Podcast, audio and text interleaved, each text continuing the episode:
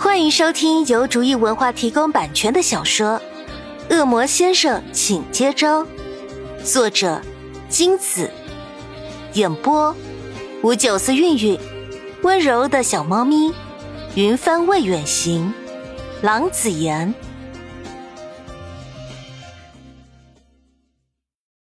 第二十章，潘夏傻眼，不是吧？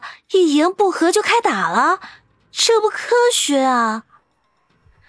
凯右手轻轻一抬，同时潘夏的身体不由自主的被不知名的力量带离地面。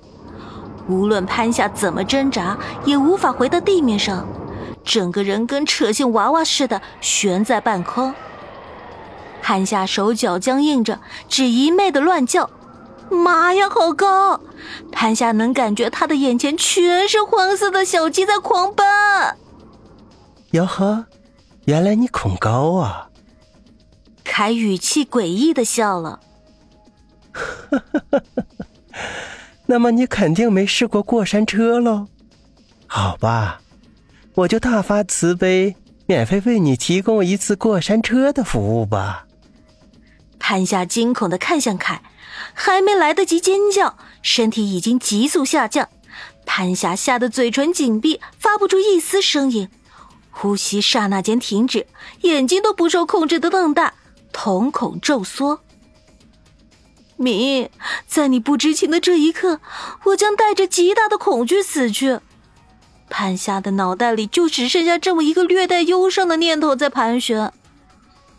凯看着此刻惊吓过度的潘夏，心里暗道：这么一个胆小的女人，明那家伙怎么会喜欢上？恶魔喜欢上人类，而且还是自己的主子，哼！这段恋情能有结果吗？明，你太傻了。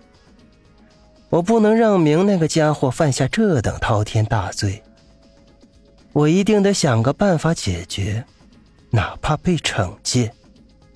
凯的眼里杀气更深，潘夏感觉自己下坠的方向突然改变。正向远处的石壁砸去，不一会儿，潘夏狠狠的砸在山壁上，并沿着山壁一路滚落下来。这熟悉的场景让潘夏想起以前和明去参加长跑比赛时，被他们吓到而滚落山路的那些人。没想到今天明不在他的身边，他也成了滚落大军的一份子。难道是报应吗？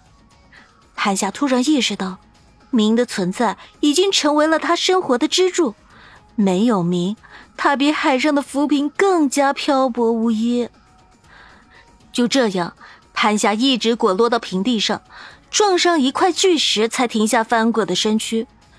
一旦停下，身上的痛楚瞬间蔓延开来，好像放大了好几倍。潘夏能感觉到自己的全身无一处不痛。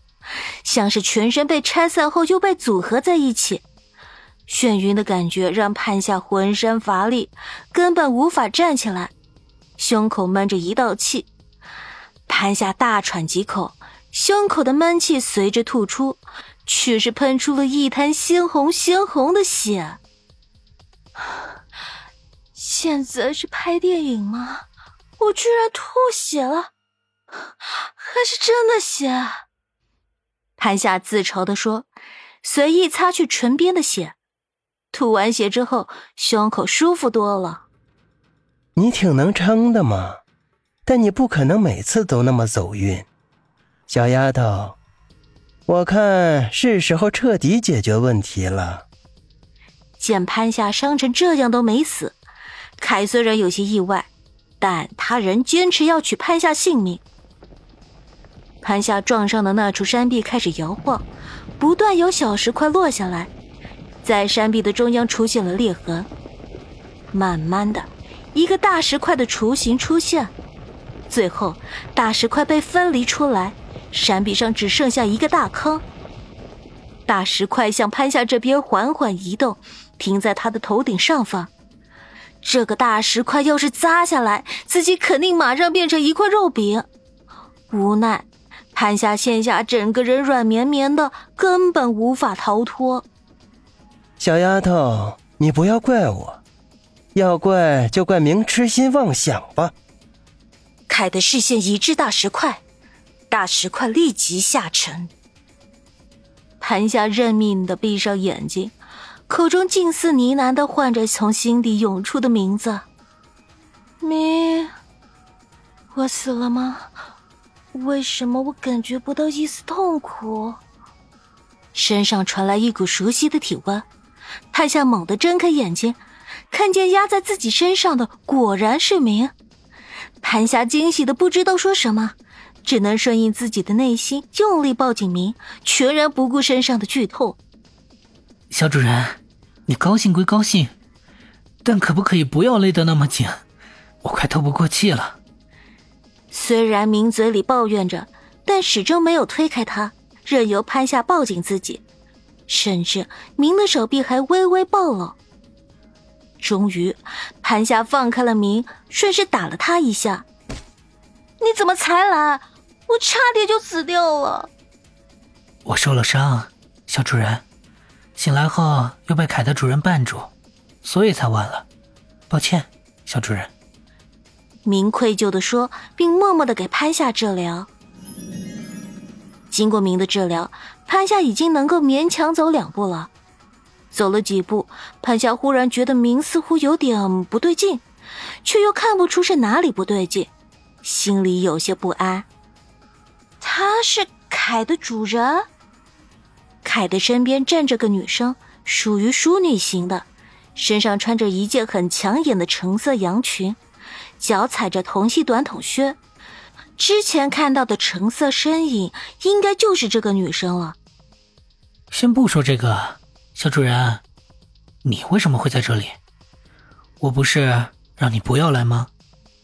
明语气危险的问：“别生气嘛，我知道你担心我，可是你这么久不回来，我很担心你，所以才来找你嘛。”潘夏心虚的回答。